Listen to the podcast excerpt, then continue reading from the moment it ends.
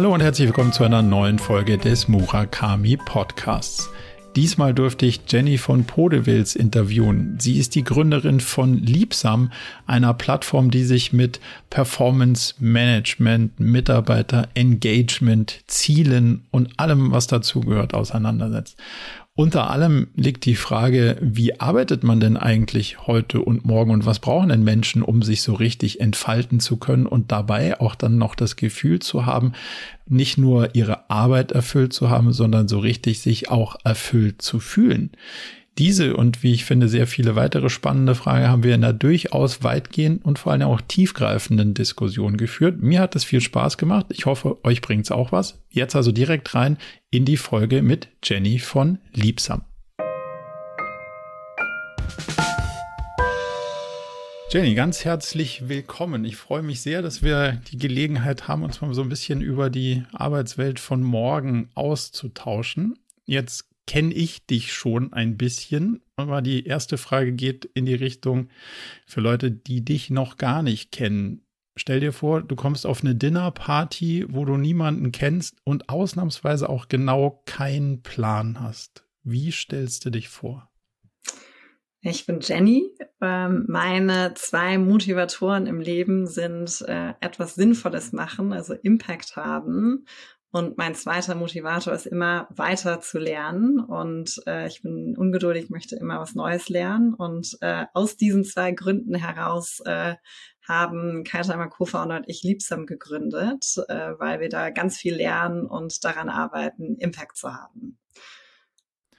Was ist denn was Sinnvolles machen? Genau, also unsere Mission, die wir verfolgen, ist, wir verbringen alle in unserer Lebenszeit ungefähr so 80.000 Stunden mit Arbeit. Und Oha. wir, ja, ist echt relativ viel. Und wir arbeiten bei Liebsam daran, diese Zeit erfüllender zu machen. Das ist letztlich die Purpose unseres Unternehmens, unsere Vision. Und wie machen wir das? Wir haben im Endeffekt eigentlich das Tool gebaut, das wir uns gewünscht hätten, dass wir es in vorherigen Firmen, in denen wir gearbeitet haben, gehabt hätten. Und da kann ich ja gleich noch mal erzählen, was wir da genau machen. Aber letztlich äh, ist es genau, die Arbeit erfüllender zu machen, ist, ist das, warum es Liebsam gibt. Jetzt habe ich gelesen, dass du früher mal bei der Zeit warst, eine Brand, die mich irgendwie durchaus sehr anspricht. Jetzt hört man raus, dass es da doch irgendwas gab, wo du dir was gewünscht hättest, was deine Arbeitswelt damals besser gemacht hätte. Was war da irgendwie, was dich gestört hat bei deiner Zeit in vor dem, was du jetzt machst? Genau, also ich habe zwei für mich prägende Erfahrungen. Das eine war mein erster Job bei einem Cleantech-Startup, also auch eine super spannende, wertvolle Mission, super smarte Leute, großartige Technologie. Und dann die andere Welt, äh, der Zeitverlag, mega cooles Unternehmen, großartige Brand, auch großartige Menschen. Und in diesen zwei sehr unterschiedlichen Firmen, ne, die eine sehr schnell wachsend, äh, die andere unter einem gewissen Transformationsdruck, sind mir in diesen zwei sehr unterschiedlichen Umfeldern eigentlich so zwei, zwei ähm, oder, oder beziehungsweise gewissen Muster begegnet. Ne? Das erste, gerade damals in dem Startup, war in der Phase, in der wir schnell gewachsen sind, ist eigentlich so diese Klarheit, wo wollen wir gemeinsam hin und was trägt jeder Einzelne, jedes Team praktisch zum Erfolg des großen Ganzen bei. Ne? Was ja auch wichtig ist in einer großen Organisation, die sich verändern muss. Ne? Wie kommen wir alle auf diesem gemeinsamen Weg aligned vorne vor, voraus, unsere Strategie, neue Strategie umzusetzen? Ne? Das war das Erste. Haben wir ein klares Alignment? Wie erhalten wir das? Wie verändern wir das? Das war so das Erste, was mir in beiden Organisationen begegnet ist. Das Zweite war, ähm, schaffen wir, wie, wie sieht in, einem, in einer Organisation letztlich Mechanismen, Prozesse, Strukturen, Gewohnheiten aus, die den Einzelnen unterstützen, sich in seiner Rolle weiterzuentwickeln und zu entfalten. Und das, auch das ist was ähm, in dem Startup damals, da gab es da noch nicht wirklich viel Gewohnheit und Strukturen und auch im, im, in dem etablierteren Unternehmen, ähm, da gab es vielleicht eine jährliche Zielvereinbarung, ein jährliches Gespräch, was stattfand. Ähm, was aber noch nicht so richtig darauf eingezahlt hat, dass ich mich kontinuierlich weiterentwickeln kann, weiß, wo ich stehe, was sind denn eigentlich meine Stärken. Eine stärkenorientierte Entwicklung ist ja viel, viel mächtiger, als immer nur an den Schwächen rumzudoktern. Also auch das war nicht in einer modernen, stärkenorientierten, on, regelmäßigen Art und Weise in, in keinem der beiden Unternehmen wirklich aufgesetzt. Das war so der zweite Painpoint. Also erster haben wir ein Alignment, wie schaffen wir Strategie umzusetzen. Zweiter, wie werde ich eigentlich individuell in meiner Entwicklung unterstützt, um dann eben auch einen Beitrag zu leisten, bestmöglich zum Unternehmen. Und das Dritte, auch ehrlicherweise sowohl in dem sich schnell wachsenden wie auch in dem sich wandelnden Unternehmen, wie wird eigentlich diese, diese Organisation weiterentwickelt? Ne? weiß die Geschäftsführung, weiß die Personalabteilung eigentlich, was läuft gut, wo drückt der Schuh und ähm, dann auf Basis dieser Daten eben kontinuierlich das Unternehmen weiterzuentwickeln, weil es wächst und sich verändern muss, weil es im Markt sich verändern muss, um für die Mitarbeiter letztendlich oder die Mitarbeitenden ein Umfeld zu schaffen, in dem man erfolgreich sein kann. Und das war für mich so praktisch total der Aha-Moment in diesen sehr unterschiedlichen ähm, Umfeldern zu sehen, dass man da eigentlich noch ganz viel mehr besser machen könnte, um dieses Alignment zu schaffen, das Strategische, um Menschen bei ihrer ähm, Entfaltung und ihrem Erfolg zu unterstützen, um eine Organisation zu bauen, in denen Menschen eben wirklich auch erfüllt, aber auch erfolgreich sein können. Und das, das war so das Muster dieser beiden doch unterschiedlichen Erfahrungen.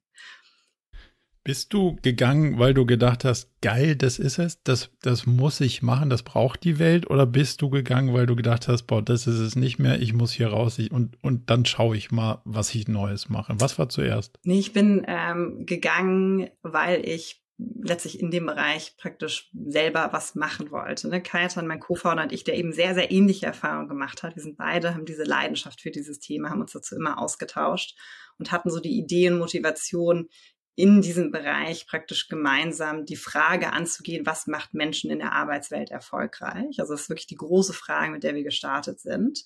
Und deshalb war es bei mir definitiv ein, ein, ein Hinzu und nicht eine Weg von Entscheidung. Was würdest du zusammenfassend sagen? Ist es, was aus deiner Sicht Menschen brauchen, um das Beste in der Arbeit zu, ja, zu bringen? Leisten ist immer schwierig. Ähm, und, und dabei auch noch Erfüllung mhm. zu finden. Genau. Wie kann man, wie, wie sind die zentralen Punkte da? Ich glaube, das erste, was total wichtig ist, ähm, ist schon, ich meine, wir verbringen eben, wie gesagt, sehr, sehr viel Zeit bei der Arbeit und das fällt natürlich leichter, wenn ich mich mit dem, was ich mache, dann ein Stück weit identifizieren kann. Also ich würde, habe persönlich immer den Anspruch, an etwas zu arbeiten, wo ich auch an das große Ganze glaube. Ne? Wir stellen sogar bei Liebsam eigentlich nur Leute ein, die ein Stück weit Missionare und keine Söldner sind. Im Englischen Missionaries, not Mercenaries. Und äh, okay. ich glaube, das ist der erste ganz, ganz wichtige Grundlage, weil es natürlich eine andere Art von intrinsischer Motivation ähm, entfacht, wenn ich ähm, an das glaube, was ich da, was ich da mache. Das ist so das Erste. Ich glaube, das Zweite ist ähm, zu verstehen, wo wollen wir hin als Unternehmen und warum wollen wir dahin? Ne? Eine gewisse praktisch Transparenz, äh, ein strategisches Alignment, dass man eben sich gemeinsam praktisch die, die Ziele setzt, ein Langfristziel. Ne? Deshalb gibt es uns als Unternehmen, das ist vielleicht unser Purpose, das ist unser großes langfristiges Ziel. Und das bedeutet, dieses Jahr wollen wir den oder den Schritt machen auf dem Weg dahin. Also ganz praktisch für Liebsnam unsere Purpose ist, äh, wir wollen Arbeit erfüllender machen, make work fulfilling for everyone. Wir arbeiten daran, Langfristziel der globale Kategorie Leader in unserem Bereich zu sein, also wirklich eine globale Softwarekategorie aufzubauen ähm, und ähm, auch letztlich global zu beherrschen. Und das bedeutet, für dieses Jahr haben wir dann bestimmte wichtige Ziele, an denen wir arbeiten als Organisation, ähm, was wir dieses Jahr erreichen wollen. Wir haben immer ein Produktziel, ein Organisationsziel und letztlich auch einen, einen, einen Impact- und Topline-Ziel, also wie viele Nutzer wollen wir erreichen, welche, welche Umsätze wollen wir erreichen. Und letztlich daraus leiten wir dann im Endeffekt für uns jetzt term, termweise, also praktisch dreimal im Jahr unsere strategischen Ziele für die Departments, die Team ab.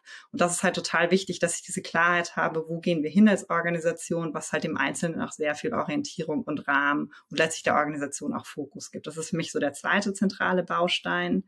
Der dritte ist, dass man sich als Mitarbeiter seine Stärken kennt und dann auch anhand dieser Stärken weiterentwickeln kann. Ich habe zwei kleine Kinder, da sieht man, wie, wie, wie, wie intrinsisch dieses immer weiterlernen und weiterentwickeln bei uns Menschen, glaube ich, äh, verankert ist. Und warum sollte das jemals aufhören? Also warum ist es mhm. genauso wichtig, auch im Job zu wissen, wissen, hey, das ist etwas, was ich besonders gut kann. Daran möchte ich mich weiterentwickeln. Vielleicht gibt es auch Dinge, die ich noch nicht so gut kann, an denen ich mich weiterentwickeln möchte. Und ähm, letztlich ein Stück davon passiert vielleicht auch durch Trainings, durch Mentoring, was natürlich wichtig ist, aber ganz viel passiert auch einfach im Job. Ne? Und diese Weiterentwicklung im Job mit einer Unterstützung durch Führungskräfte, durch die richtigen Initiativen, ist praktisch so der, der, der die dritte Säule. Ich kann mich weiterentwickeln. Ich habe eine, Organ Organisationskultur, die Lern- und äh, Weiterentwicklung auch ermöglicht.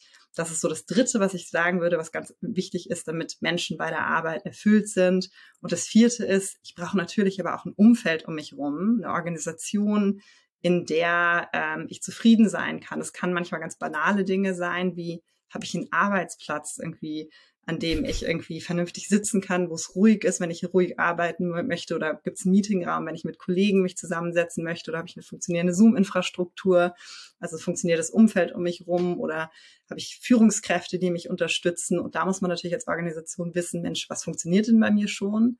Und wo drückt denn der Schuh, um dann eben passgenau ist es die Führungskräfteschulung oder ist es das Homeoffice-Equipment oder sind es die Meetingräume, die praktisch vom Umfeld her fehlen und die ich verbessern kann, damit einzelne Mitarbeiter dann auch in der Organisation erfolgreich sein können. Also nochmal zusammenfassen, wir haben so die Purpose, die Orientierung, die Richtung, wir haben die Klarheit, wie wir da hinkommen, die Transparenz, äh, den Fokus als Organisation, der Einzelne weiß, was er gut kann, wo man sich weiterentwickeln kann, wird dabei unterstützt.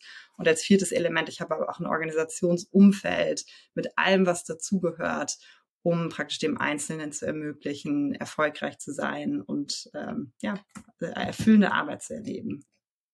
Spannend. Ganz viel Material, wo wir tiefer reintauchen können. Ähm, so, so auf der Metaebene nochmal ganz kurz, bevor wir in die Inhalte ein bisschen tiefer reintauchen, habe ich verstanden, dass Liebsam eine Plattform ist, wenn man es mal so zusammenfasst, glaube ich, steht bei euch Performance Management und Employee Engagement da schließen sich für mich die spannenden Fragen an. Was ist denn eigentlich Performance und kann man die managen und muss ich Mitarbeiter engagen? Wie schaust du denn da drauf? Was, was ist Performance und kann man das managen? Genau, also Liebsam ist eine Software, die von Unternehmen eingesetzt wird. Und ähm, ich finde ja eigentlich immer ein ganz schönes Wort People Enablement. Ähm, das mhm. äh, finde ich umfasst das eigentlich ganz gut, ne? wie ähm, enable ich Menschen im Arbeitsumfeld. Die Herausforderung ist allerdings, das lerne ich immer wieder von unserem ähm, Marketing-Team, dass Firmen bisher natürlich ein Stück weit in bestimmten Kategorien denken und Performance Management, Employee Engagement sind gerade in der HR-Welt gewisse stehende Begriffe, nach denen gesucht wird, mit denen schnell verstanden wird, was wir machen ich hader manchmal ehrlicherweise auch mit diesen Begriffen, gerade wenn man dann auch noch anfängt zu versuchen, sie ins Deutsche zu übersetzen. ähm, ja.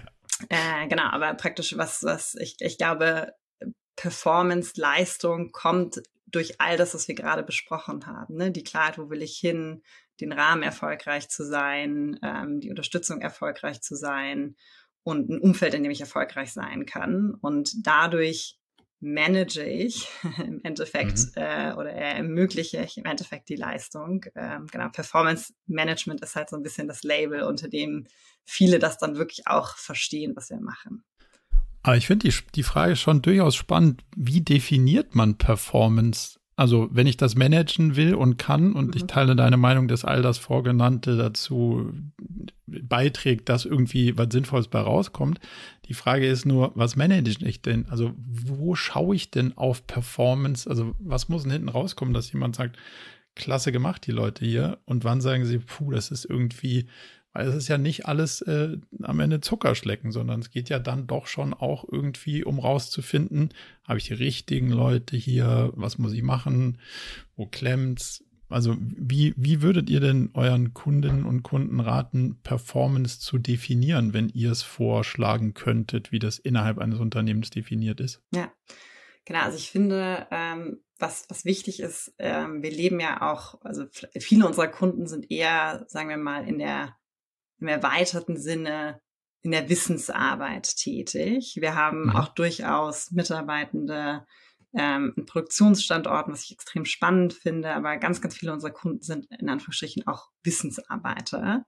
Und da ist ja immer so ein bisschen die Frage, wie kann ich denn eigentlich in der Wissensarbeit am Endeffekt ähm, Leistung erreichen oder geme gemeinsame Ziele erreichen?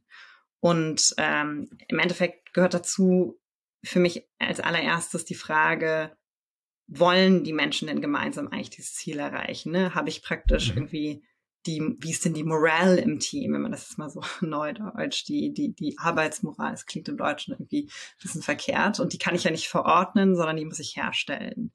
Und da ist zum Beispiel, wo wir, wo wir Firmen bei unterstützen, ist, dass ich beispielsweise bei Mitarbeiterbefragungen erstmal verstehe, wie stehen die Leute zu ihrer Arbeit und was sind die Gründe, warum vielleicht Menschen ihrer Arbeit nicht ganz so positiv gegenüberstehen, wie ich es vielleicht als Führungskraft, als Geschäftsführer erwartet hätte oder gerne hätte. Ne? Also das heißt, ich kriege ein Verständnis davon, ähm, wo, wo, wo stehen wir gerade mit der, mit der Motivation fürs Unternehmen, für die Arbeit. Und aber auch durch praktisch, durch, dass ich diese Daten intelligent miteinander verschneiden kann, bekomme ich auch ein Verständnis dafür.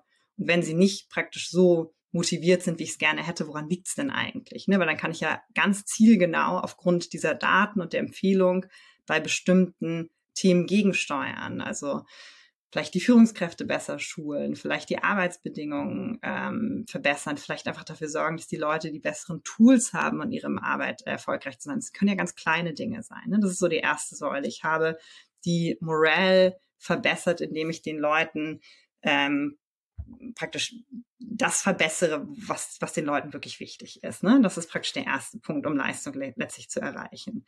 Der zweite Punkt ist, wenn ich motiviert bin und möchte, dann muss ich natürlich im Endeffekt auch wissen, was eigentlich von mir erwartet wird. Also habe ich eine Klarheit, was eigentlich die gemeinsamen Ziele sind, wer welche Ziele verantwortet ähm, und praktisch die die ähm, die Erwartungen an jeden Einzelnen, sowas Ziele als auch was die vielleicht das die die die Behaviors, wie ich etwas machen soll, sehr sehr klar gemacht. Ne? Und das ist ja praktisch der zweite wichtige Punkt, um praktisch Performance zu erreichen und zu managen. Also Marco, ich wünsche mir von dir oder meine Erwartung an dich ist, du ähm, generierst so und so viel Pipeline für unsere Sales-Organisation, weil du Marketing-Leader bist. Ne? Dann müsste ich ja praktisch erstmal dieses Ziel, was ich an dich habe, sehr, sehr klar machen und meine, die Ownership irgendwie auch sehr, sehr klar machen, was praktisch der Teil ist, den du verantwortest und was vielleicht jemand anders ähm, dazu beitragen muss. Das ist so praktisch der zweite. Spannender, Spannender Punkt. Wie ist meine Leistung, wenn ich die Pipeline nicht vollgekriegt habe?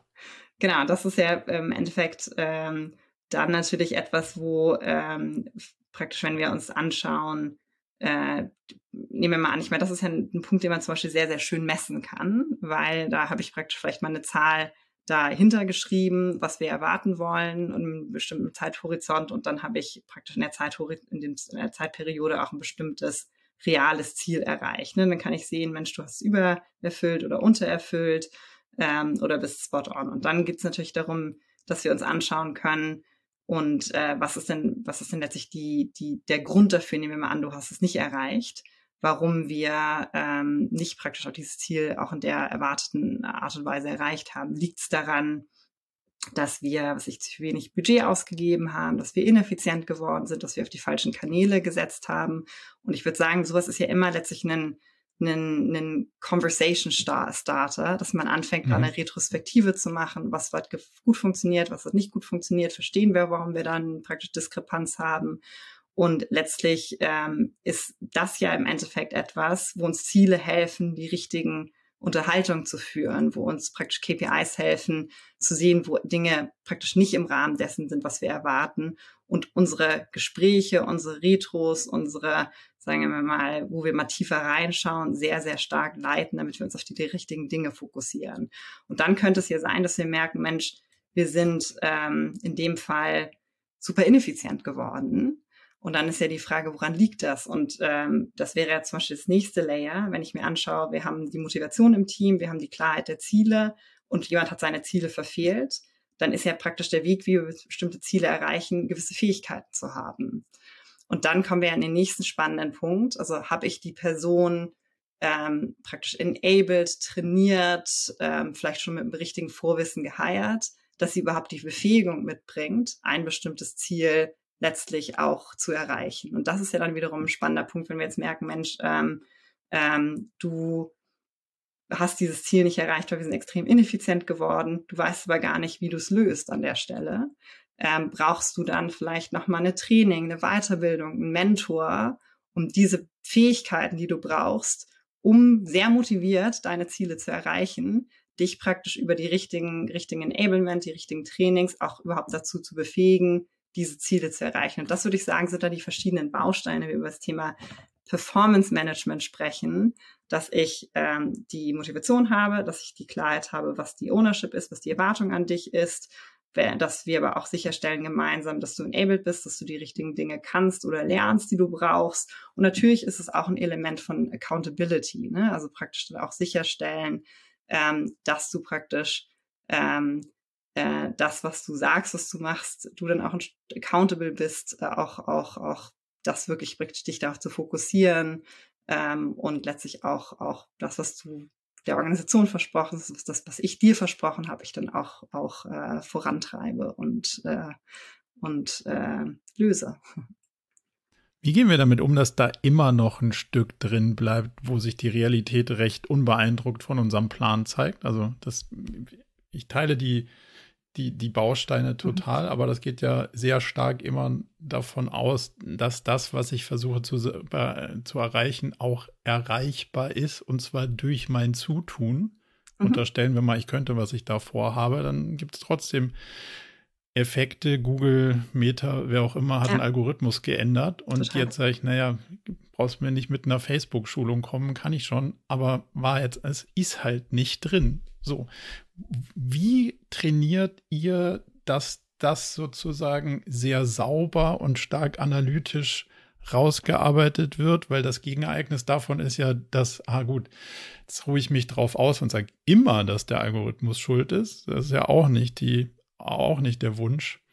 Ähm, diesen schmalen Grad Glück und Pech raus zu nivellieren, fällt meiner Erfahrung nach sehr vielen, wenn nicht den meisten Leuten, sau schwer.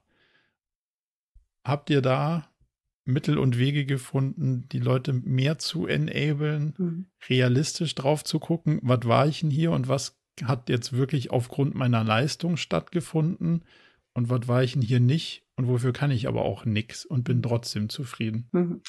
Also ich glaube, äh, was du sagst, es ist ja einfach, wir haben ja mit Menschen zu tun im Arbeitsumfeld und ähm, nicht irgendwie mit naturwissenschaftlichen vielleicht Experimenten, wo es irgendwie eine exakte mathematische Formel gibt, äh, welcher Faktor jetzt zu welchem Effekt äh, führt. Und ähm, im Endeffekt würde ich sagen, es sind, sind zwei Faktoren. Ähm, was meines Erachtens einfach extrem wichtig ist, ist immer wieder die Gespräche beispielsweise zwischen Führungskraft und Mitarbeitenden auf die richtigen Themen zu fokussieren. Ähm, also wo wir beispielsweise, haben wir hier einen, ähm, einen Skill Gap, haben wir hier praktisch einen Effekt durch den Markt. Also äh, immer wieder praktisch den Finger in die Wunde, wenn man so will, zu legen um einfach gemeinsam in die Analyse zu gehen, woran lag es denn jetzt an der einen ein oder anderen Stelle. Also praktisch, das sind ja, es ist ja wichtig, dass wir genau diese Gespräche führen, um mhm. im Endeffekt ähm, letztlich zu analysieren. Klar, es gibt Faktoren, die können wir nicht kontrollieren, aber was wir erreichen wollen, ist, dass den Teil, den wir kontrollieren können, dass wir da irgendwie bestmöglich unsere Energie, äh, unser Können reingesteckt haben, diesen Teil letztlich voranzubringen, zu verändern, äh, zu gestalten. Und ich glaube, was, ähm, was wir helfen können, ist praktisch eben diesen, diesen Fokus darauf zu legen, ähm, die richtigen Gespräche zu führen, da letztlich auch das bestmögliche Verständnis zu haben, wenn, wenn wir zum Beispiel auf die, auf die ähm, auf die Fähigkeiten schauen, die jemand braucht. Ne? Weil ich habe beispielsweise ist ja auch einen, einen, einen Prozess, den wir mit Liebsam unterstützen oder den man über die Plattform umsetzen kann, dass man 360-Grad-Feedback macht, ne? was sich auf auf Fähigkeiten fokussiert. Ne? Und wenn ich praktisch eine Selbsteinschätzung einschätze, Mensch, ähm, ähm, was kann ich denn jetzt der Marketingleiter oder der Marketing-Experte besonders gut, was, wo habe ich vielleicht noch Entwicklungsmöglichkeiten oder was habe ich noch nicht so gut gemacht und das eben aber auch von meinen Peers, von meiner Führungskraft vorher ausgefüllt würde, dann sehe ich ja so ein bisschen die Muster in dem Feedback der unterschiedlichen Personen und kann mich eben genau dieser Frage nähern. Mensch, war das jetzt in dem Fall ähm, vielleicht ein, ein, ein Skill Gap, ähm, was dazu geführt hat, dass wir dieses Ziel nicht in dieser Art und Weise erreicht haben. Ähm, oder war es wirklich in Anführungsstrichen nur der Markt? Aber allein dadurch, dass ich praktisch unterschiedliche Perspektiven einhole, damit ein sehr gutes Verständnis vielleicht der Fähigkeits, ähm, des Fähigkeitsprofils oder des Skillprofils einer Person bekomme, ähm, habe ich wiederum auch einen weiteren Datenpunkt, um dieses Gespräch, ähm, war es jetzt der Markt oder war es ähm, im Endeffekt ähm, ähm, ist es mein Verschulden, dass ich dieses Gespräch ähm, letztlich auch oder in diesem Gespräch eine bessere Ursachenanalyse ähm, treffen kann. Und da ist es natürlich auch so als Führungskraft, wenn man mit Mitarbeitenden länger zusammenarbeitet, dann sieht man natürlich irgendwie auch über den Zeitverlauf, und da kann es einem ja auch helfen, dass ich sowas zum Beispiel mal dokumentiert habe, ist es immer wieder, egal wie sich die Situation ändert, eine neue äh, Ausrede oder ist es praktisch nuanciert, Mensch, mhm. ähm, das Thema da habe ich mich weiterentwickelt und das funktioniert auch gut. Das Thema habe ich letztes Mal schon gesagt, boah, da bin ich mir nicht ganz so sicher und da gibt es vielleicht auch dann Ziele, die nicht erreicht werden. Also alleine dadurch,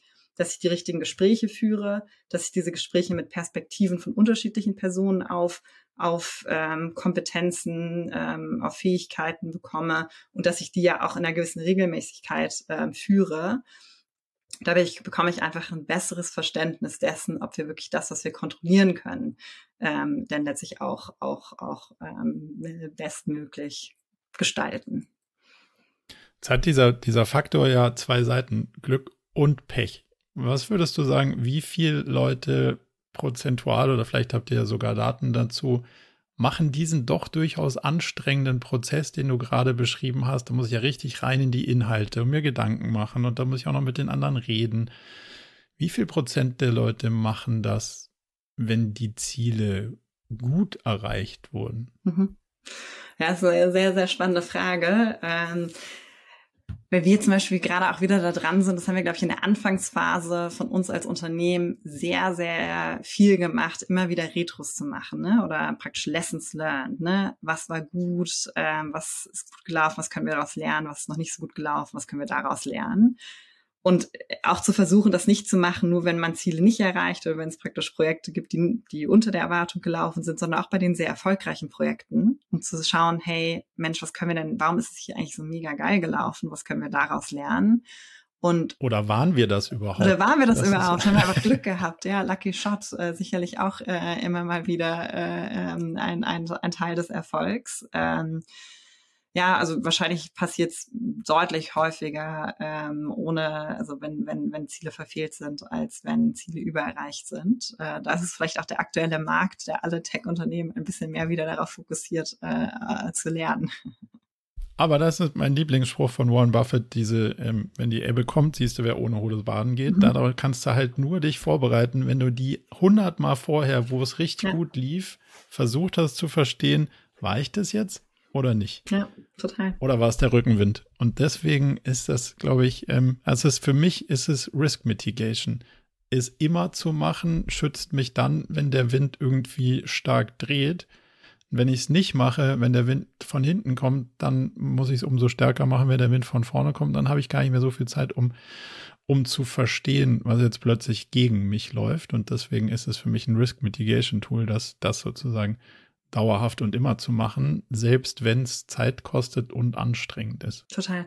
Und ich glaube, das ist halt im Endeffekt ja auch, wo, wo wir viele Firmen bei unterstützen. Und wenn, ich glaube, was auch ein ganz zentraler Faktor des Erfolgs von Liebsam ist, dass wir eben diese sehr, sehr starke Lernkultur haben, immer wieder zu hinterfragen, ähm, was irgendwie haben wir gut gemacht, sollten wir mehr von machen, was haben wir noch nicht so gut gemacht, was können wir daraus lernen.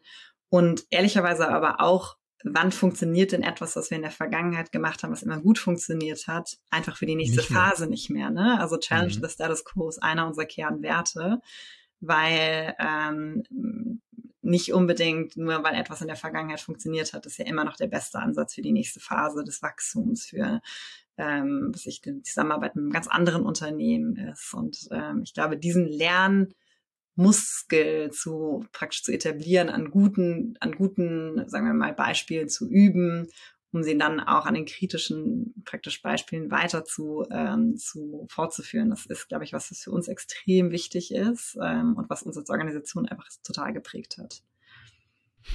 Wenn man jetzt so ein bisschen in den, in den breiteren Kosmos der Organisation schaut, stellt man fest, dass irgendwie gefühlt alle Organisationen, außer die ganz jung und ganz startupigen irgendwie in so einer Transformation stecken. Ich habe aber nicht das Gefühl, dass irgendeiner sonderlich gut sagen kann, wo sollen die Transformationen hingehen? Also, ja, wir müssen irgendwas ändern, ist ja so der Grundbegriff der Transformation und das hat ja meistens was damit zu tun, ich bin im Hier und heute unzufrieden. Den Punkt verstehe ich. Aber den Punkt, wie morgen soll es so werden, der ist meistens nicht irgendwie sonderlich sauber determiniert, zumindest mal nicht in meiner Beobachtung.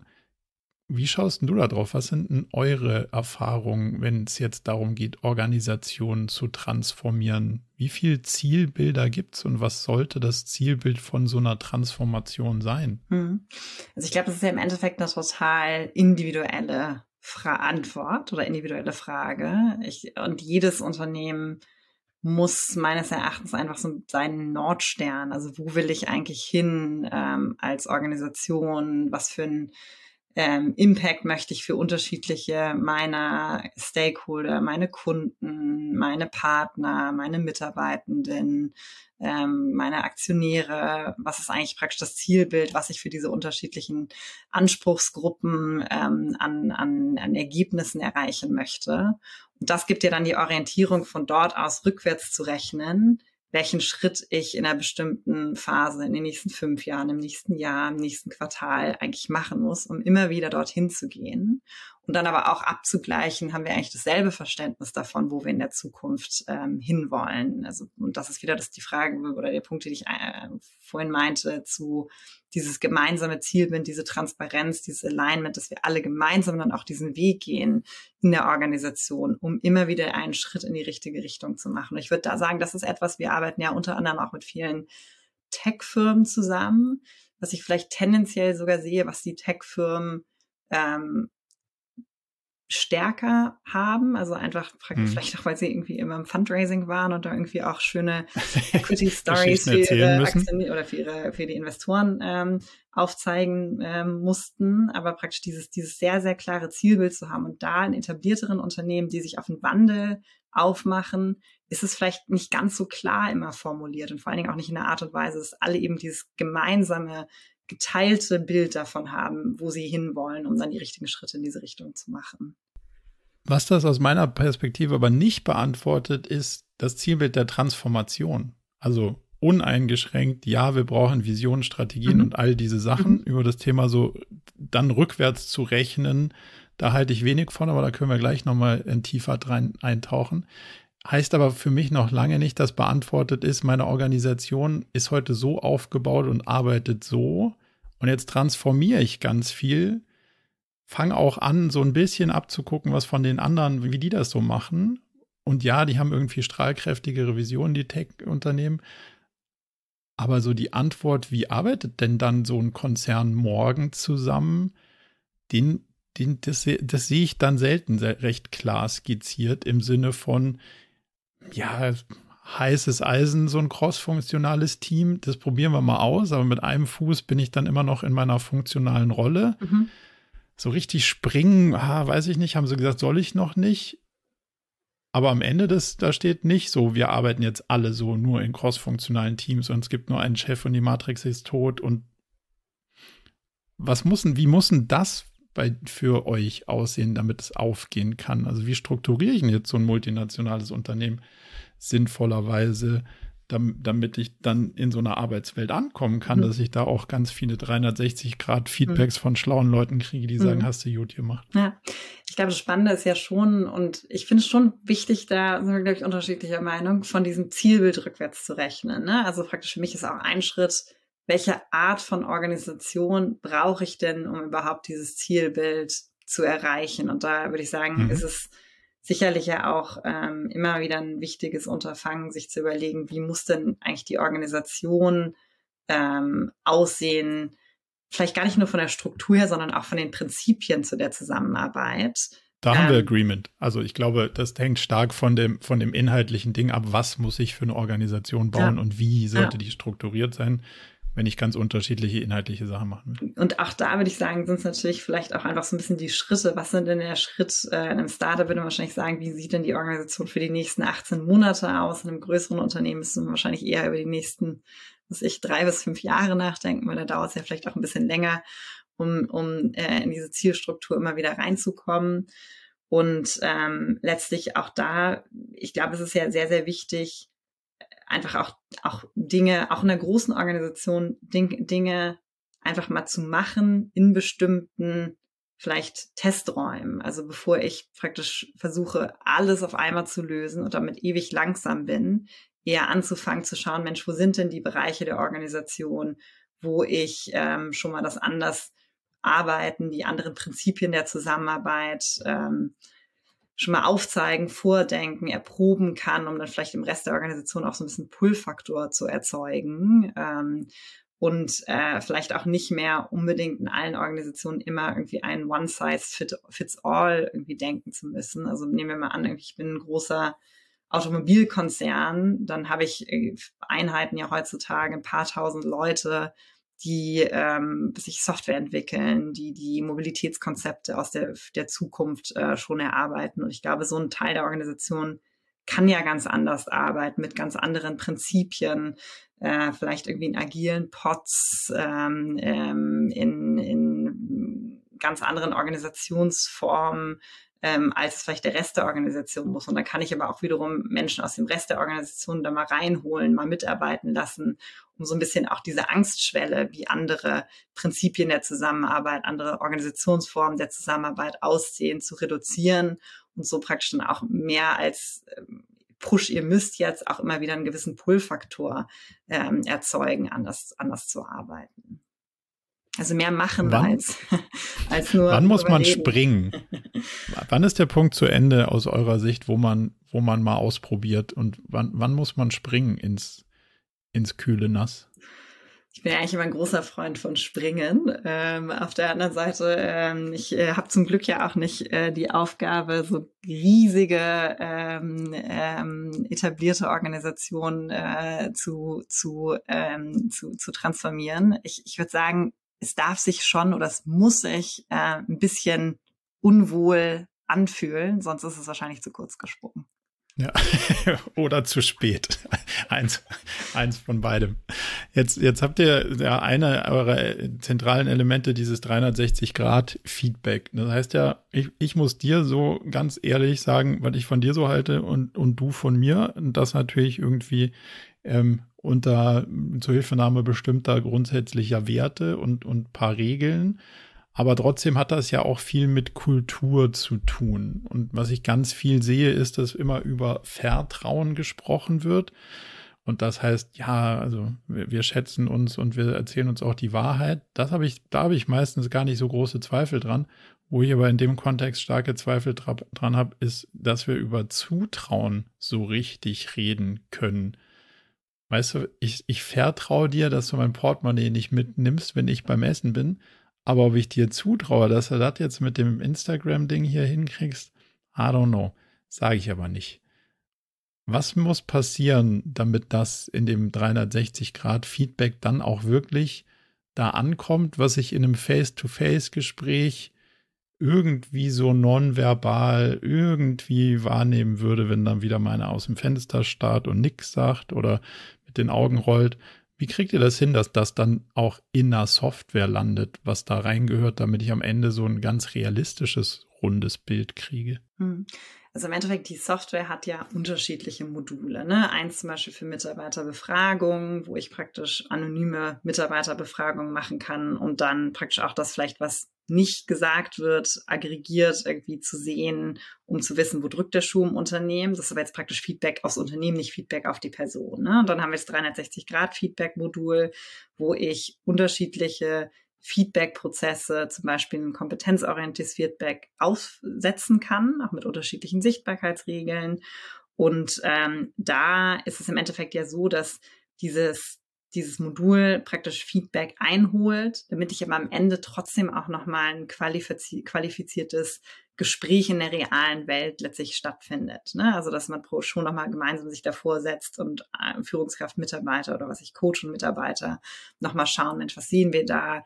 Ähm, das kannst du irgendwie, das, das ist eine besondere Stärke von dir. Lass uns doch mal die weiterentwickeln oder hier gibt's Punkte, die sind vielleicht kritisch, die müssen wir vielleicht auch nochmal gemeinsam anschauen und idealerweise daraus dann auch irgendwie Lern- und Entwicklungsziele beispielsweise ableiten, die man auch wunderbar mit der Plattform dann nachhalten kann was ist eine Grundlage dafür, dass praktisch gutes praktisch Feedback dort stattfindet. einerseits ist es so, dass ähm, wir auch innerhalb der Plattform über das Lernmodul zum Beispiel auch Feedback-Trainings mit eingebunden haben, ne? dass man Leute erstmal daran heranführt, wie gebe ich denn überhaupt auf eine gute Art und Weise hm. Feedback. Hm. Ne? Sehr viel auch mit ähm, äh, Nonviolent Communication, gewaltfreier Kommunikation. Ich spreche mehr von, ich habe etwas wahrgenommen, als du bist immer zu spät.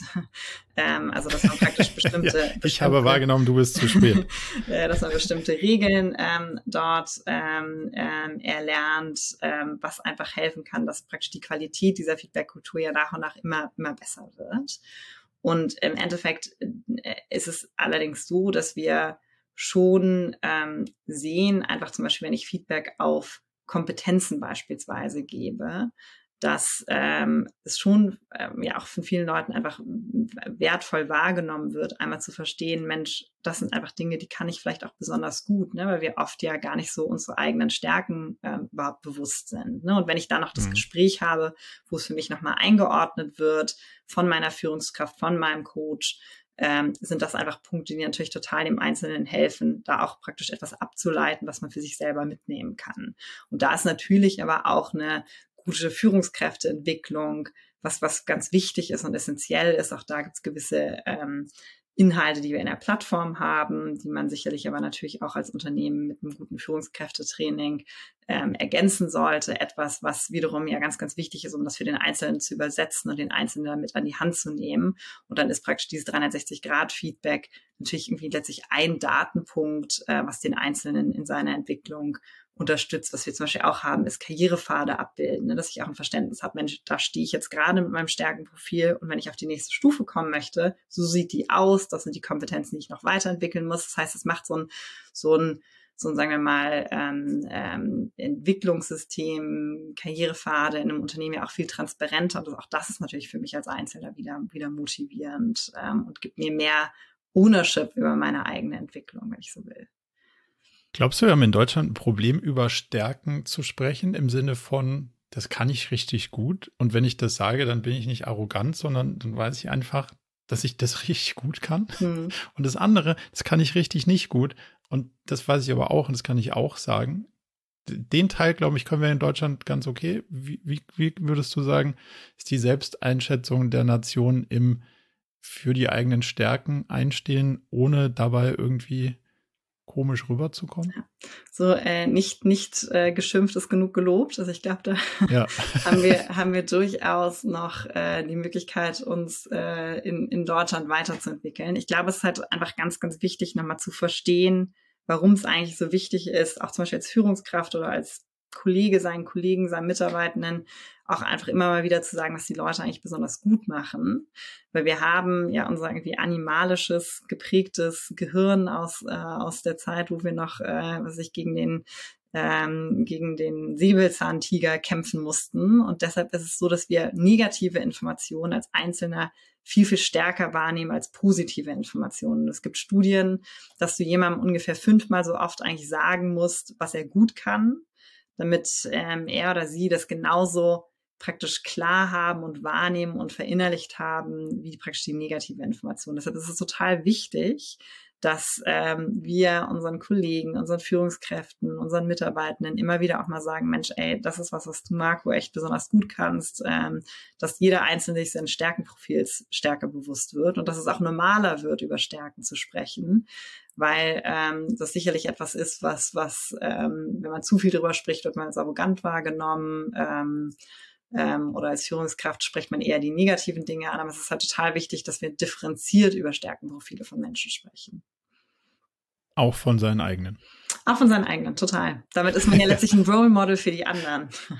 Was ist, was ist deine Superpower, Marco? Ich kann komplexe Sachverhalte halbwegs gut, äh, gut zusammenfassen und nicht viel mehr außer reden, aber das kann ich leidlich gut. Ja, super. Dann machst du den nächsten Podcast über Liebsam und erzählst, was wir machen.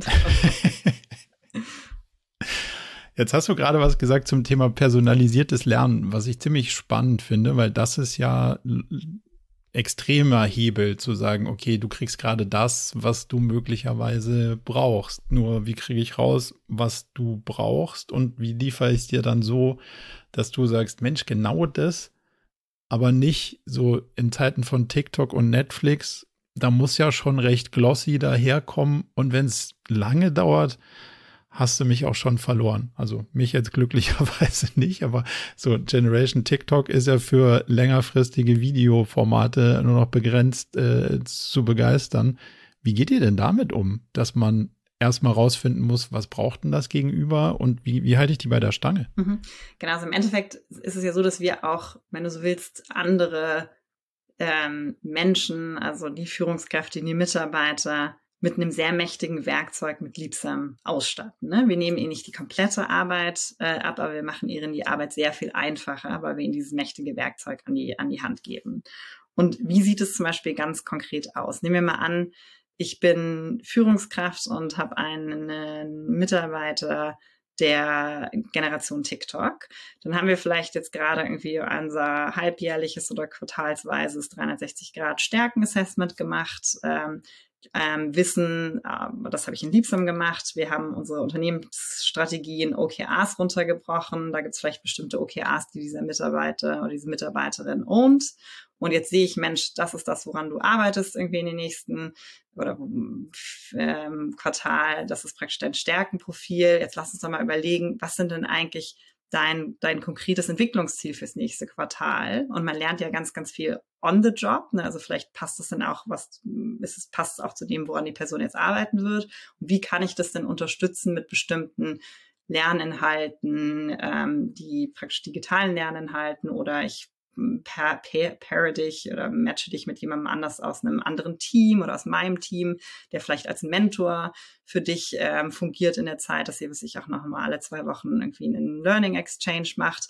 Und dann kann ich dieses Lernziel mit diesen ganz unterschiedlichen Maßnahmen hier auch, auch hinterlegen. Und dann weiß ich, ich sehe dann eine OKRs, ich sehe dann Stärkenprofil, ich sehe dann Entwicklungsziel, alles an einem Ort. Und dann haben wir unsere, unsere wöchentlichen One-on-Ones, wo wir dann auch wiederum darauf Bezug nehmen, weil dann werden wir genatscht, die sind, sehen wir in unserem wöchentlichen Meeting. Und so können wir immer wieder diese schnellen Check-ins machen. Hey, wie war denn dein, dein, dein Check-in mit deinem Mentor ähm, aus dem anderen Team, der dir jetzt gerade bei diesem Thema hilft? Äh, wie war die Konferenz, auf die ich dich, geschickt habe oder die du dir ausgesucht hast? Und so kann ich ja praktisch sehr, sehr eng bei der Stange bleiben. Und dann, was ich zwei Quartale später, hat die Person einen riesen Schritt gemacht. Wir haben immer mal wieder zusammen auf den Karrierepfad geschaut und können jetzt letztlich eine Fast Promotion machen, sagen, Mensch, hier, ähm, das war das Ziel für die nächste, den nächsten Schritt. Ähm, das hast du hier irgendwie bei deinem Zielerreichung, bei den Projekten, den Initiativen, die du geleitet hast, gezeigt. Du hast hier den Lernfortschritt an deinem Entwicklungsziel gehabt. Du hast vielleicht den und den digitalen Lernpfad auch abgeschlossen. Ähm, cool, äh, hier schnelle Promotion, nächstes Level. Ähm, ähm, ähm, ja, äh, das. Äh, Was mache ich, wenn die Pipeline nach oben verstopft ist? Also Entwicklungspfad klingt immer gut, aber bei einer Pyramide ist äh, quasi determiniert, dass es oben weniger ja. gibt als unten. Ähm, das heißt, dieser Entwicklungspfad ist ja nicht so, ah cool, nächstes Level, ich habe die drei Dinger freigespielt wie im Videogame. Ja. Jetzt muss ich da hochkommen, sondern ah nee, da sitzt schon ein eine oder ein R und die, ja. die, machen das auch gut und da ist ja gar kein Platz. Was mache ich denn jetzt? Bin ich enttäuscht? Ich meine, ich finde es immer spannend, wenn man heutzutage gar nicht mehr unbedingt immer nur in, es gibt eine praktisch vorher existierende Box und da muss quasi immer wieder der nächste Mitarbeiter reingequetscht werden, sondern wenn wir viel, viel stärker über Jobcrafting nachdenken. Also wir haben bestimmte Stärken, bestimmtes Stärkenprofil einer Person und lass uns doch vielleicht sogar mal eine neue Rolle entwickeln, ähm, lass uns praktisch der Person mehr Verantwortung über, du hast jetzt bestimmte Ownership für bestimmte Initiativen, für andere Themen und craften letztlich komplett neue Rollen, die viel besser zu den Profilen und den Stärken des Einzelnen passt und gar nicht mehr so, so, so starr die vorher definierten Boxen in der Organisation im, im, im, im Kopf hat. Also mehr, mehr Jobcrafting anhand von Stärken, anhand von Promotions, nur immer an starre Rollenbilder. Ja, glaube glaub ich auch. Also ich glaube auch diesen vordefinierten Entwicklungspfad, den, der ist wahrscheinlich eher Geschichte. Jetzt hast du gerade ähm, OKRs angesprochen, wo, wohl wissend, dass ich einen sehr unterschiedlichen Blick auf die Sachen habe als möglicherweise andere. Was ist denn deine oder eure Haltung? Gibt es ein richtig, gibt es ein falsch, wenn es zu Implementierung von Frameworks wie sowas wie OKRs kommt? Und habt ihr für euch eine Definition von so geht's und so geht's nicht? Oder hm, sagt ihr Best of was auch immer sich euer, eure Kundin, euer Kunde ausgedacht hat. Wir machen das so, wie der, wie der Kunde sich das überlegt hat. Also wir haben im Endeffekt sehen wir, glaube ich, echt, also auch wenn alle sagen OKRs, sehen wir, glaube ich, äh, gefühlt mindestens so viele unterschiedlichen Varianten von OKRs, wie wir Kunden haben. ähm, also sehen wir sehr, sehr, sehr unterschiedliche Art und Weise, wie, wie das gelebt wird. Ich glaube auch, wir, wir nutzen ja auch schon seit, seit Start immer OKRs und auch unser eigenes OKR-System hat sich immer wieder gewandelt, weil einfach letztlich auch mit der Größe immer wieder auch unsere Anforderungen ein Stück weit verändert haben. Ähm, also vor allem der Prozess, wie wir zu unseren OKRs kommen, hat sich immer, immer ein bisschen weiter, weiter verändert äh, mit dem Wachstum der Firma. Und im Endeffekt äh, sind wir da vielleicht aus einer Anfangsphase mit einem sehr starren ähm, Art und Weise, wie wir OKRs gedacht haben und auch ein Produkt umgesetzt ähm, haben, in eine sehr viel flexiblere Art und Weise gekommen, weil wir einfach sehen, die Nutzungsszenarien und Pfade sind doch so unterschiedlich. Und im Endeffekt verfolgen wir eher den Ansatz einer höheren Flexibilität, weil wir sagen, das System muss die Firma und deren praktisch Businessziele unterstützen, anstatt ähm, dass praktisch das, das System zum Selbstzweck wird. Ähm, also ich glaube, da mhm. sind wir sehr viel flexibler unterwegs. Ich weiß, dass du da, glaube ich, einen sehr anderen Ansatz ver verfolgst. Ähm, und das ja. ist praktisch so ein bisschen was, das, was wir in der was die Praxis uns gelehrt hat. Also eher flexibel, bau und nutze das System so gut wie möglich, wert von Mal zu Mal besser, aber im Endeffekt muss es für dich ähm, mit deinem Unternehmen funktionieren, dass du deine Unternehmensziele erreichst. Mein größter Kritikpunkt an Software im, in dem OKR-Bereich ist, dass alle sich so diese Sicherheit wünschen ah, ich kann jetzt hier verdichten und sehe, wie es im Unternehmen läuft. Und wenn ich irgendwie die unterschiedlichen Key Result messen kann und da Confidence Level vielleicht noch habe und das so aggregiere, gibt es irgendwo drei Ampeln und die Ampeln sind rot und da drüben die sind grün und da brauche ich gar nicht hingucken, das läuft alles und da muss ich tiefer reinbohren. Das habe ich irgendwann mal gelernt, dass ein Durchschnitt von nicht gewichteten, nicht normierten Sachen irgendwas berechnet, nur nichts Sinnvolles. So. Und das ist so, alle wollen das, aber ich habe bis heute nicht verstanden, welche Sicherheit man daraus ziehen kann, die auch, die, die sagen grundlegend belastbar ist. Und deswegen, da habe ich immer Angst vor, weil wenn Leute Ampeln sehen, verlassen sich drauf, seit wie an der sind wir gewohnt im Straßenverkehr, wenn es grün ist, kann ich fahren. Das Problem ist halt nur, wenn es nicht stimmt, dass grün ist, dann knallt es halt. So, das, das Risiko sehe ich halt leider in dem, in dem Zusammenhang hier auch. Und deswegen ist da meine Haltung, lass lieber weg, wenn es sowieso Sachen berechnet, die nicht stimmen.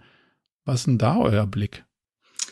Also ich meine, wir haben, bei uns kannst du beides machen. Du kannst alles irgendwie hoch aggregieren oder du guckst einfach praktisch ähm, ähm in, den, in den Tree in seiner Gesamthaftigkeit ähm, wir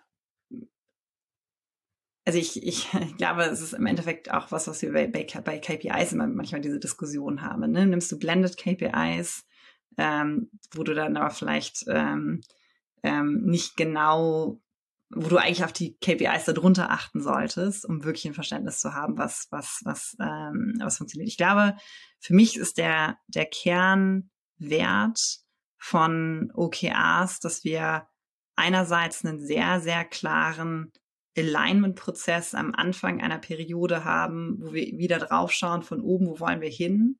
Und was ist jetzt eigentlich der wichtigste nächste Schritt in der nächsten, was ich im nächsten Term oder im nächsten Quarter, was wir als Organisation wirklich erreichen wollen oder müssen und was bedeutet das für mhm. crossfunktionale Zusammenarbeit? Weil es bedeutet oft, dass wir an einem Strang ziehen müssen und ähm, bestimmte Teams sehr, sehr eng im Sync laufen müssen. Also das ist für mich so das erste ganz klare Ziel, dieses, diesen ganz, ganz klaren Alignment-Prozess äh, zu durchlaufen. Und ähm, dann der zweite für mich ist praktisch einmal auch einen Fokus zu generieren, dass wir ein paar Dinge wirklich schaffen, die wichtig sind und richtig gut machen statt nachher zu versuchen, zu viele Themen irgendwie gleichzeitig zu machen und dann im Endeffekt nichts richtig geschafft haben. Mhm. Und ähm, der dritte ist dann immer wieder auch zu sehen, Mensch, wo laufen denn Dinge nicht ganz so wie erwartet und dann praktisch die richtigen Gespräche zu führen, in die richtigen tief, Themen tief reinzuschauen. Und ich meine, das ist etwas, wo für uns es extrem wertvoll und mächtig ist, praktisch irgendwie unsere eigene Software zu nutzen, auch für den OKR-Teil, um einfach so sehr, sehr sichtbar und visuell zu haben, Mensch, das ist praktisch unser, das ist das, woran wir arbeiten. Da stehen die einzelnen Initiativen. Ich gucke praktisch mehr auf einem Gesamtblick, irgendwie, wo ist irgendwie Dinge irgendwie im Pro Progress stark im, oder, oder hinter, hinter der Erwartung, anstatt dass ich das alles nach oben aggregiert auf einen einzelnen Wert oder zwei, drei Werte mir anschaue. Ähm, und dann aber auch ähm, praktisch zu sehen, ähm, wenn wir ähm, vielleicht irgendwo hinterher sind oder vielleicht dann merken, Interface ist doch nicht so klar definiert ähm, und es gibt irgendwie doch eine gewisse Ambiguität, ähm, wer was macht, wie Themen ineinander laufen, dann einfach immer wieder die richtigen, richtigen Anstöße zu haben, da reinzugehen, ähm, zu verstehen, zu lernen, uns einfach wieder besser zu machen. Und ich glaube, da hilft es uns extrem mit dem Alignment, dem Fokus und mit dem praktisch gestoßen werden in die richtigen Deep Dives. Absolut. Also die, die Benefits sehe ich auf jeden Fall. Das mit der Ampel habe hab ich schon ein paar Mal knallen sehen, obwohl es grün war. Deswegen bin ich da kein, kein großer, ja, ist auch ein großer Fan. Eine super spannende Frage, weil ähm, was ist die Ampel? Ist die Ampel eigentlich das Confidence Level der Leute, die daran arbeiten, dass sie es bis Ende Quarter erreicht haben? Oder erwartet man eine Linearität auf den Fortschritt an einem bestimmten, an einem bestimmten KA? Also ich meine, auch das finde ich alleine eine, eine sehr, Deswegen, sehr spannende Frage. ähm, ich habe die für uns beantwortet, deswegen gibt es keinen Progress, weil ich glaube, Progress ja. ist, also entweder kann ich das äh, erstrebte Ergebnis messen ja. und also ich sehe es schon, Hälfte der Zeit weg, Hälfte Ergebnis da, wenn ich das extrapoliere, scheint es irgendwie aufzugehen. Oder wenn es sich halt zum Beispiel exponentiell entwickelt, dann muss ich halt auf das Bauchgefühl gehen. Progress, wie viel der Bemühungen habe ich schon hinter mir? I don't care. Ja. Und das genau gebe ich den Leuten dann idealerweise nicht an die Hand, dass sie das eintragen können, weil der äh, geübte äh, Konzernmitarbeiter, Mitarbeiterin ist halt darauf trainiert, Progress zu melden. Warum? Weil es immer von, von ihm oder ihr verlangt wurde. Und den Muskel muss ich halt quasi mhm. blockieren, mhm. damit die neuen Muskeln trainiert werden können.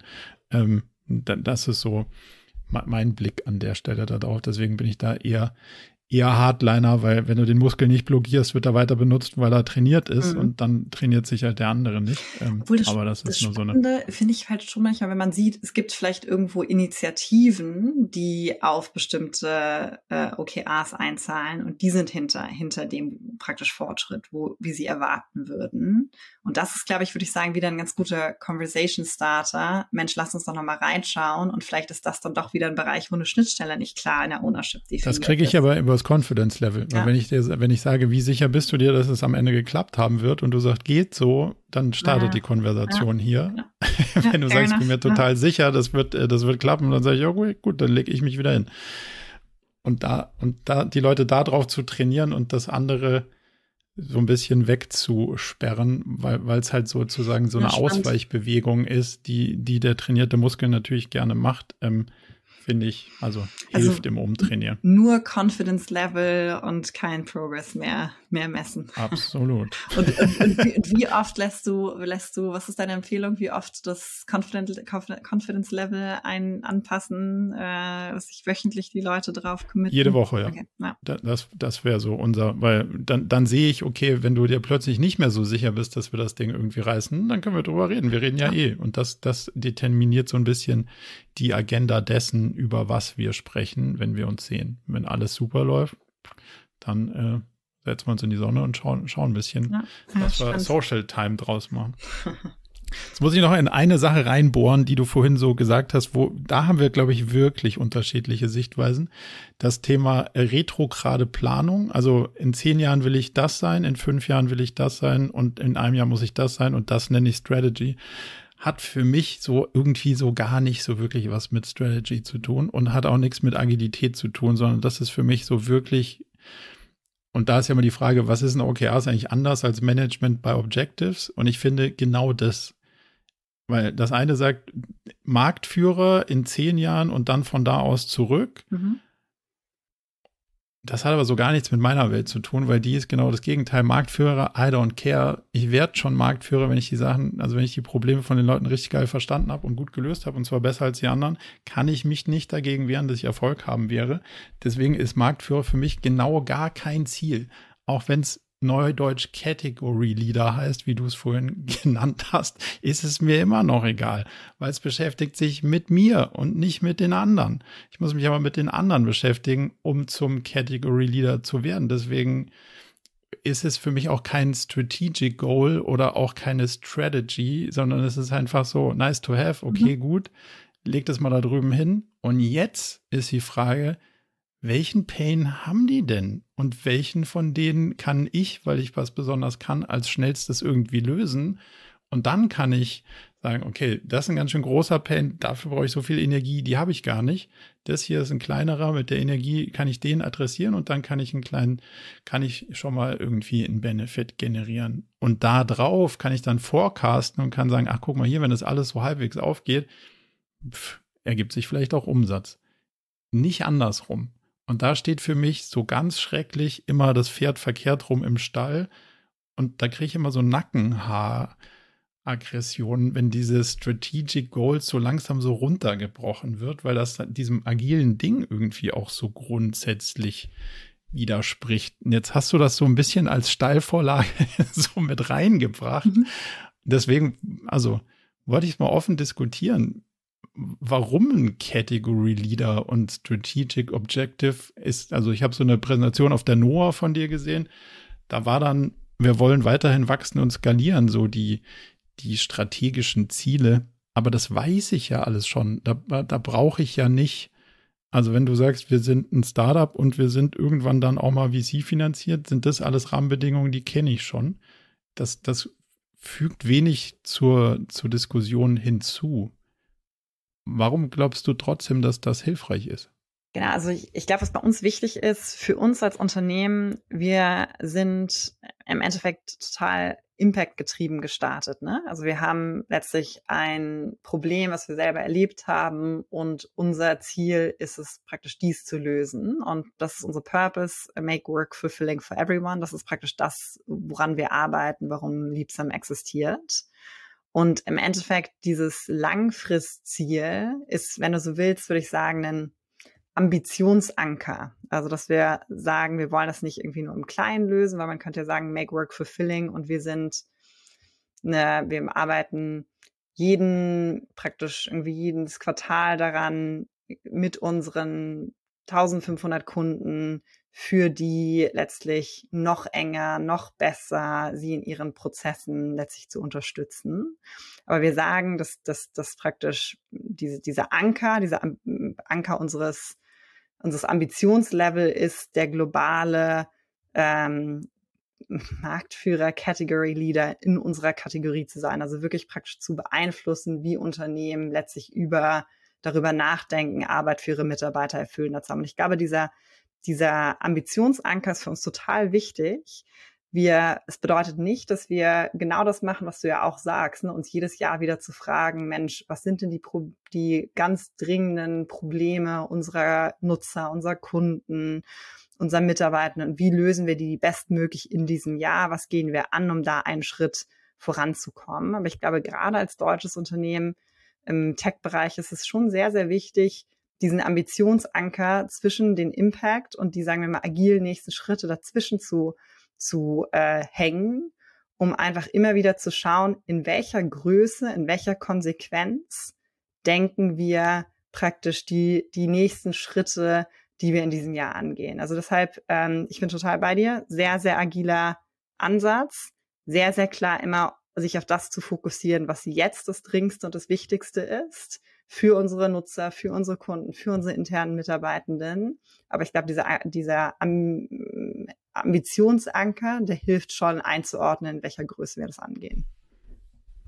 Das verstehe ich total. Ähm, also wenn man das, wenn man das, die, also die, die Größenambition ist für mich auch eine Strategiefrage. Also will ich das irgendwie aus Cashflow machen, dann komme ich vielleicht x weit und brauche ich vielleicht noch ein paar Freunde mit mehr mit mehr finanziellen Mitteln, dann kann ich Y machen, so.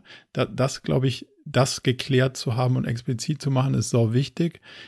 Ich finde, das kippt halt immer dann so, so, so, so schade in die alte Welt zurück, wenn es heißt, ja geil, guck mal hier, der Purpose und jetzt, ah, Marktführer, da ist er wieder und Ziel Wachstum. Und da ändert sich halt so genau nix. Und dann sagen die Leute, inklusive mir, so, ja, guys, I know. Also es ist genau das gleiche wie immer. Und da finde ich, muss mhm. man zusätzlich, also ich finde, das Ambitionslevel mhm. zu klären, machen wir hier eine Cashflow-Bude oder wollen wir das große Brett bohren? Und wenn wir so richtig international und so ganz ambitioniert bohren will, wollen, dann, dann kommen wir vielleicht aus Cashflow nicht zwingend an. Fairer Punkt.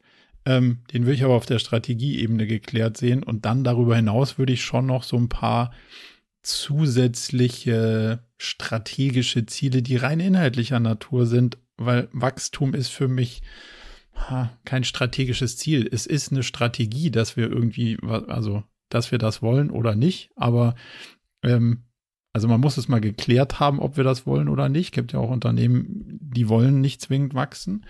Ähm, aber dann fehlen sozusagen in dem Layer für mich immer noch so viele Sachen. Ich sage nicht, dass ihr die nicht habt. Ich sage hm. nur, dass das, ja. dass das Bild, was, was natürlich auf so einer, also ich habe nur so eine NOAA-Konferenzpräsentation gesehen, da, da, denk, da dachte ich mir, auch schade.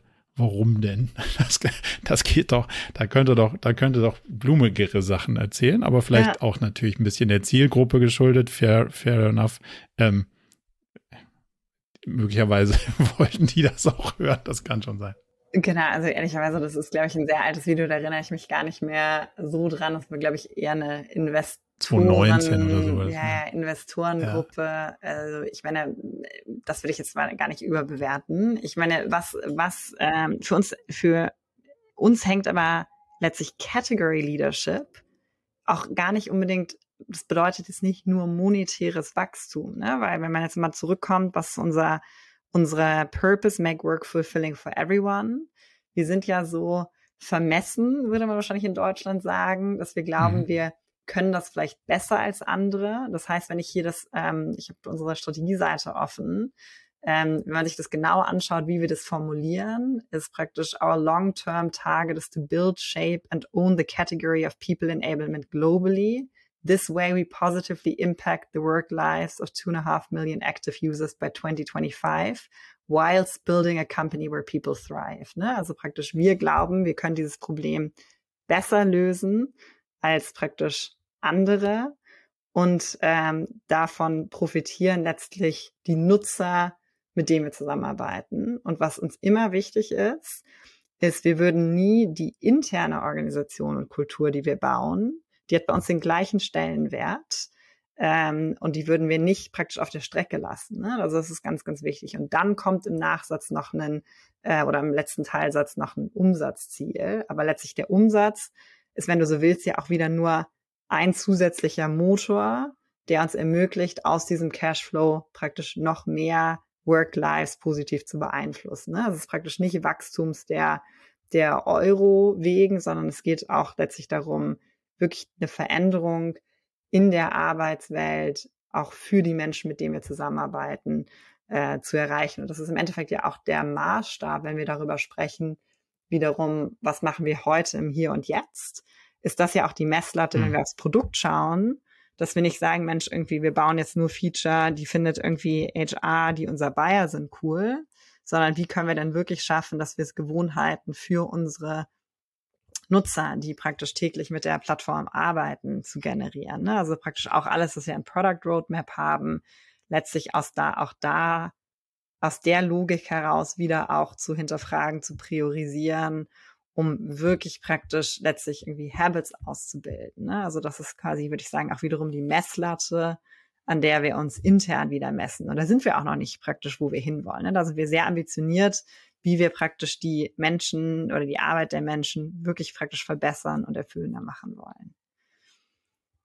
Ich, ich finde es immer reizvoll, Umsatzziele zu verteufeln und zu sagen, okay, das ist eine Residualgröße, demzufolge kann es kein Ziel sein, sondern es kann immer nur eine Sache sein. Also A, wenn ich sie sehe, ist zu spät und B, ergibt sie sich aus allen anderen. Deswegen gucke ich dahin, was alle anderen Dinge sind und dann schaue ich interessiert auf, was macht der Umsatz am Ende. Und da finde ich, da beißt sich die Katze immer in den Schwanz und dann Mhm. das dann wieder zum Ziel zu machen, ist in sich irgendwie unstimmig, wenn es durch die anderen Sachen determiniert wird. Aber da bin ich, glaube ich, auch Ja. Extremist. Deswegen. Mir total Ähm. spannend. Wie würdest du denn, wie würdest du denn den, den, weil ich glaube, es ist ja echt spannend, ne? weil ich könnte sagen, make the work lives of praktisch irgendwie others more fulfilling, könnte ich sagen, das erreiche ich ja selbst, wenn ich irgendwie Coach bin. Ich stelle mir niemanden ein, ich skaliere nicht, ich arbeite maximal mit meinen, was ich, 50 Klienten im Jahr zusammen. Ne? Also praktisch, das ist ja auch. Das würden wir über die Vision lösen. Also wenn, wenn du das Anspannungslevel in der Vision hast, da zu sagen, ich sorge dafür, dass alle auf dem Planeten das können, dann wirst du alleine als Coach nicht wirklich ernst genommen, wenn du dann sagst, guck mal, hier mache ich jetzt seit fünf Jahren, ich habe es schon mit 50 Leuten geschafft und hier endet die Geschichte auch schon.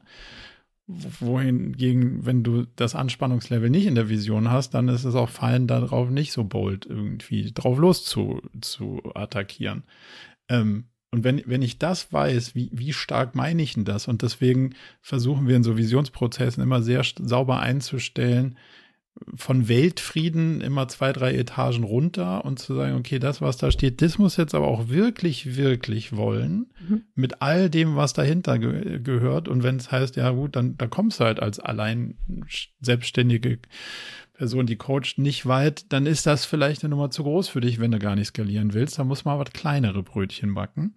Ähm, mein ähm, Therapeut nennt das immer das Auflösen der Größenfantasien. Und das gesamte Silicon Valley ist determiniert von Größenfantasien. Und ich sage nicht, dass das schlecht ist. Ich glaube, das gehört dazu, wenn du das machst. Und ich habe tendenziell auch welche.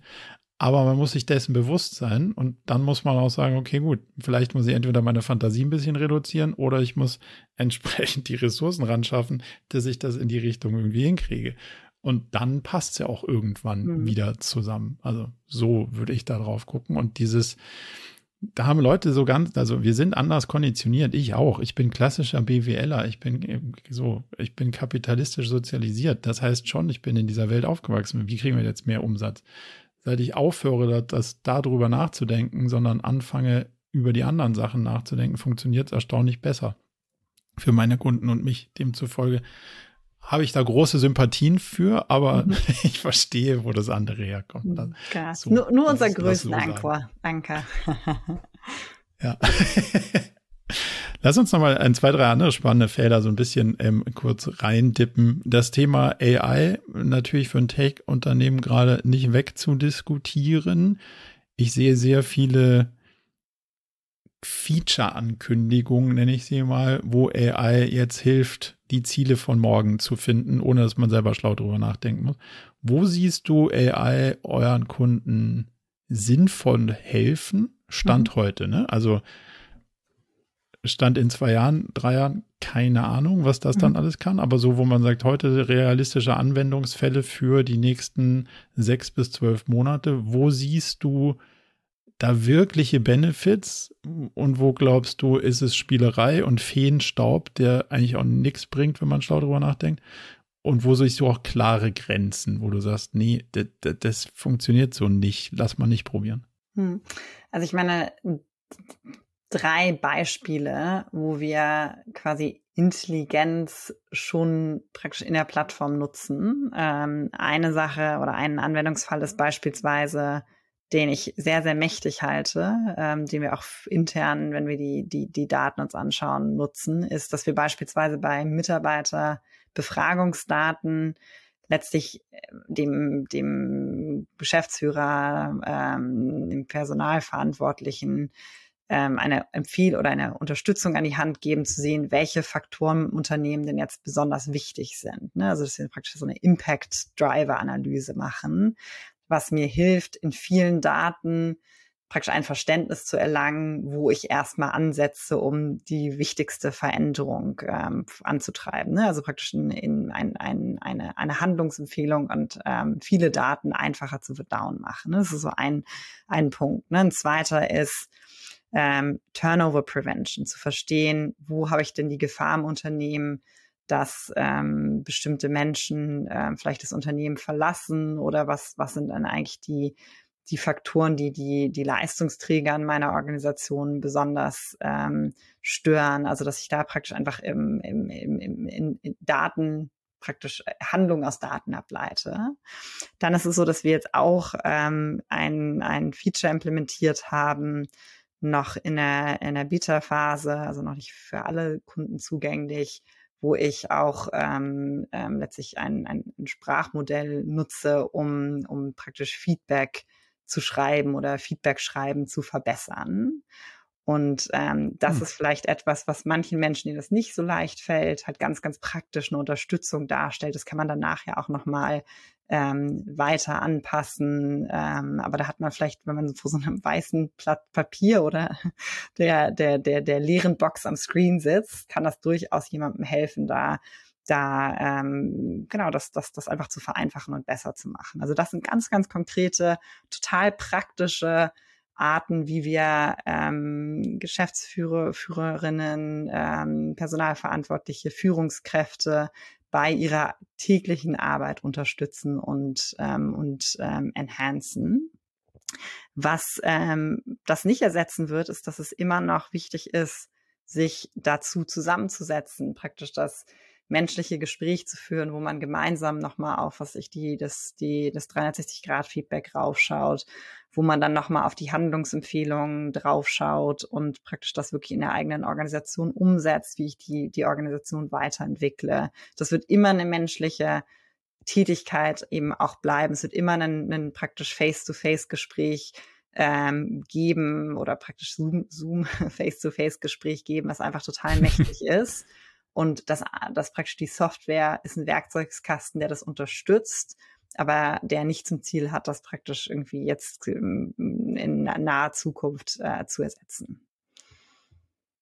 Also, wenn ich richtig verstehe, sagst du auch, ich gebe dir jetzt Feedback und dann sagt mir das Tool so als Filter zwischendurch so, hey, guck mal hier, wir haben ja das mit diesen haben wir schon mal drüber gesprochen, ne? nicht so, also non-violent, da sind ein paar Sachen drin, willst du es nicht so und so schreiben, dann kommt es besser an und wird besser wahrgenommen. Und dann sag ich, ja, das ist ja, ja klar, also habe ich so gar nicht gesehen, habe ich nicht drüber nachgedacht, ja, kannst du ändern. Und dann bin ich dem Stück ein bisschen näher gekommen, dass Sender und Empfänger sich irgendwie besser verstehen und wertschätzender kommunizieren.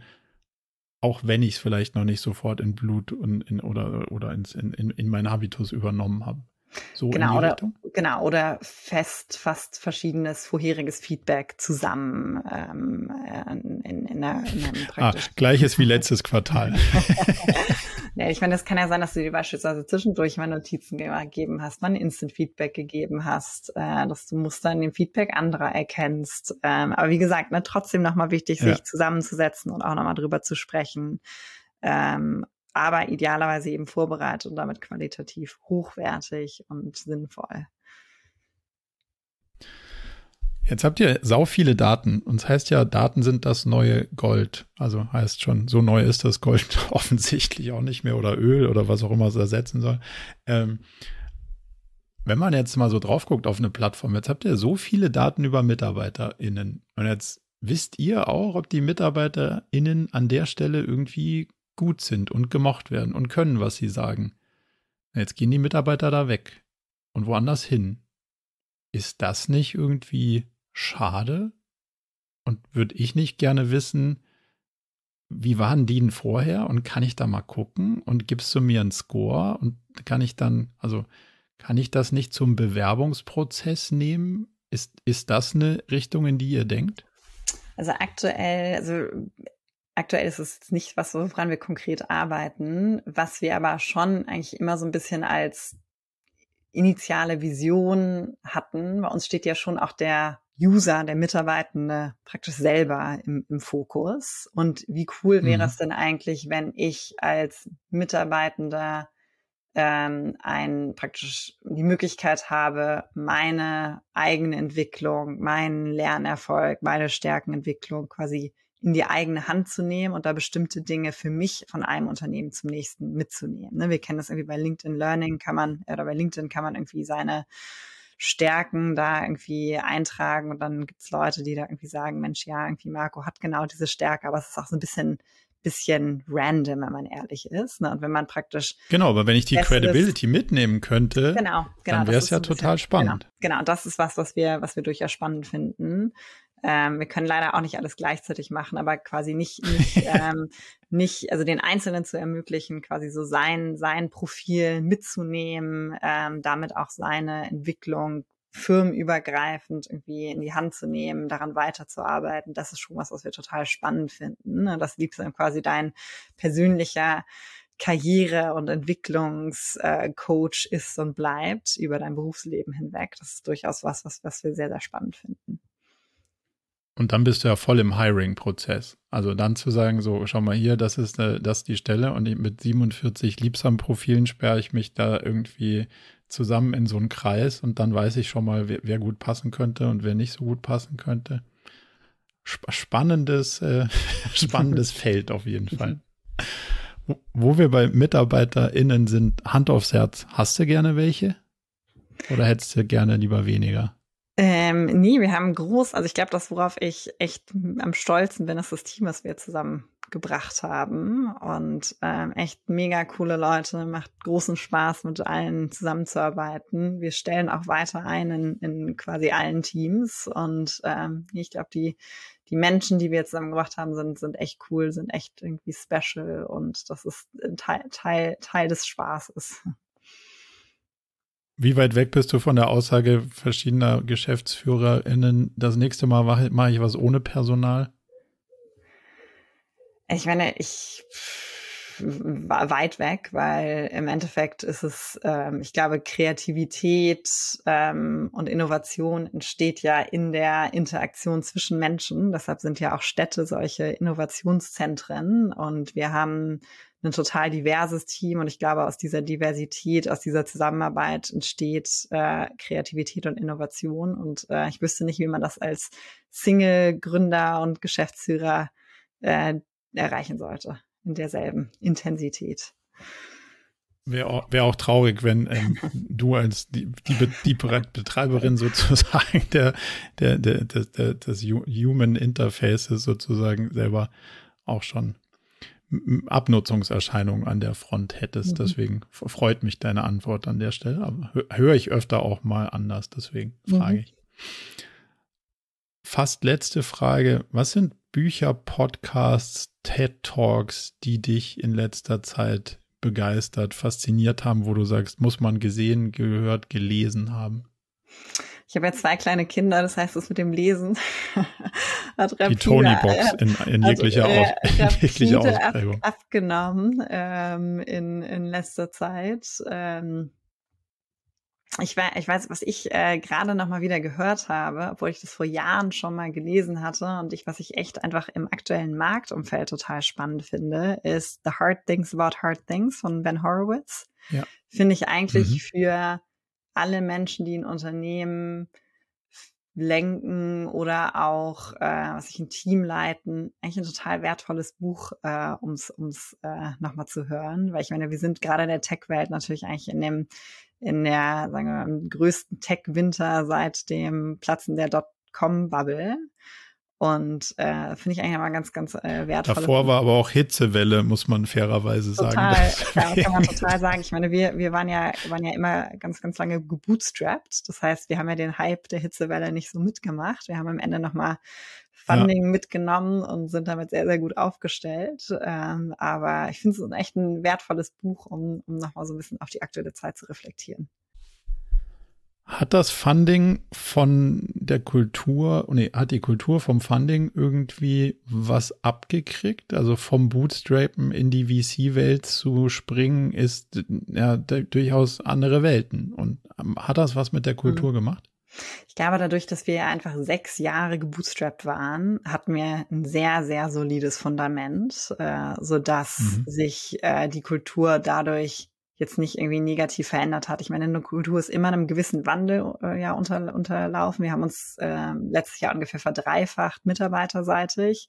Wir haben ein Office in New York wow. aufgemacht. Also wir haben jetzt irgendwie 40 Leute in New York. Also dadurch gibt es natürlich auch eine Weiterentwicklung der Kultur, weil jetzt noch mal ein Stück globaler weil wir mit über 150 Leuten ja auch an dieser typischen irgendwie Grenze sind, wo es, wo es praktisch irgendwie Tribal Leadership, wenn man das auch ein spannendes Buch für diejenigen, die es noch nicht gelesen haben, man praktisch an der Größe ist, wo man nicht mehr ein Tribe so einfach sein kann. Also die Kultur verändert sich oder entwickelt sich weiter, aber gleichzeitig das, was uns im stark macht, die Lernorientierung, das Zusammen praktisch spielen, also als ein Team, die Impact-Orientierung, so diese Eck- und Grundpfeiler, die, die bleiben uns, bleiben uns erhalten. Sehr cool. Gibt es noch irgendwas, was ich dich jetzt nicht gefragt habe, wo du sagst, das müssten wir, das wäre noch so spannend, das muss ich jetzt noch sagen? Oder haben wir, haben wir alles abge, abgeritten, was du sagst? Ich glaube, wir haben echt äh, ja viel äh, besprochen. Also mir fällt nichts weiter ein. Äh, ähm, aber war, war eine spannende, spannende Session. Vielen, vielen Dank dir, Marco. Ähm, und ja, sehr viele neue Denkanstöße, die ich jetzt auch mitnehme. Das freut mich sehr, sehr, wenn das irgendwie, wenn das deine Wahrnehmung war, dann habe ich auch ein bisschen was richtig gemacht. Wenn jetzt jemand sagt, Mensch, spannend, was Jenny da macht, wo kann man am besten mehr zu euch, zu euren Produkten, zu dir erfahren? Was sind online die besten Anlaufpunkte? Also für Liebsam sicherlich unsere Website, liebsam.com und ansonsten ich bin auf LinkedIn. Das ist so das einzige soziale Netzwerk, wo ich mich noch nicht verabschiedet habe. und äh, genau, da, da findet man mich. Liest du Nachrichten oder lieber nicht? Also äh, doch, achso, LinkedIn-Nachrichten. Ja, ich glaube, ähm, äh, doch, also doch, doch, lese ich. Ähm, vor allen Dingen, wenn man wirklich einen konkreten Bezug auf irgendwas nimmt, ähm, wo, wo der Anknüpfungspunkt ist und die nicht so komplett aus dem Blauen herauskommen. Sehr gut. Dann verlinken wir das natürlich und ähm, sage vielen, vielen Dank an der Stelle für deine Zeit, für die, für die spannenden Diskussionen und ich freue mich aufs nächste Mal. Ich freue mich Bis auch. Bald. Tausend Dank dir. Bis bald. Danke dir. Zum Abschluss noch ein kleiner Hinweis in eigener Sache. Wir haben ja nicht nur diesen spannenden Podcast, sondern auch einen Newsletter, bei dem wir uns versuchen, so aus unterschiedlichen Perspektiven dem Thema zu widmen, wie man eigentlich sein Leben und ein Unternehmen heute so wirklich führen kann und soll. Von daher gibt es da einmal im Monat ähm, ganz spannende Perspektiven und natürlich kriegt ihr über den Weg auch immer mit, welche neuen Podcast-Episoden stattfinden, welche Events wir vielleicht online haben und viele andere Sachen. Von daher meldet euch am besten gleich zur Mailingliste an unter murakami.com/newsletter.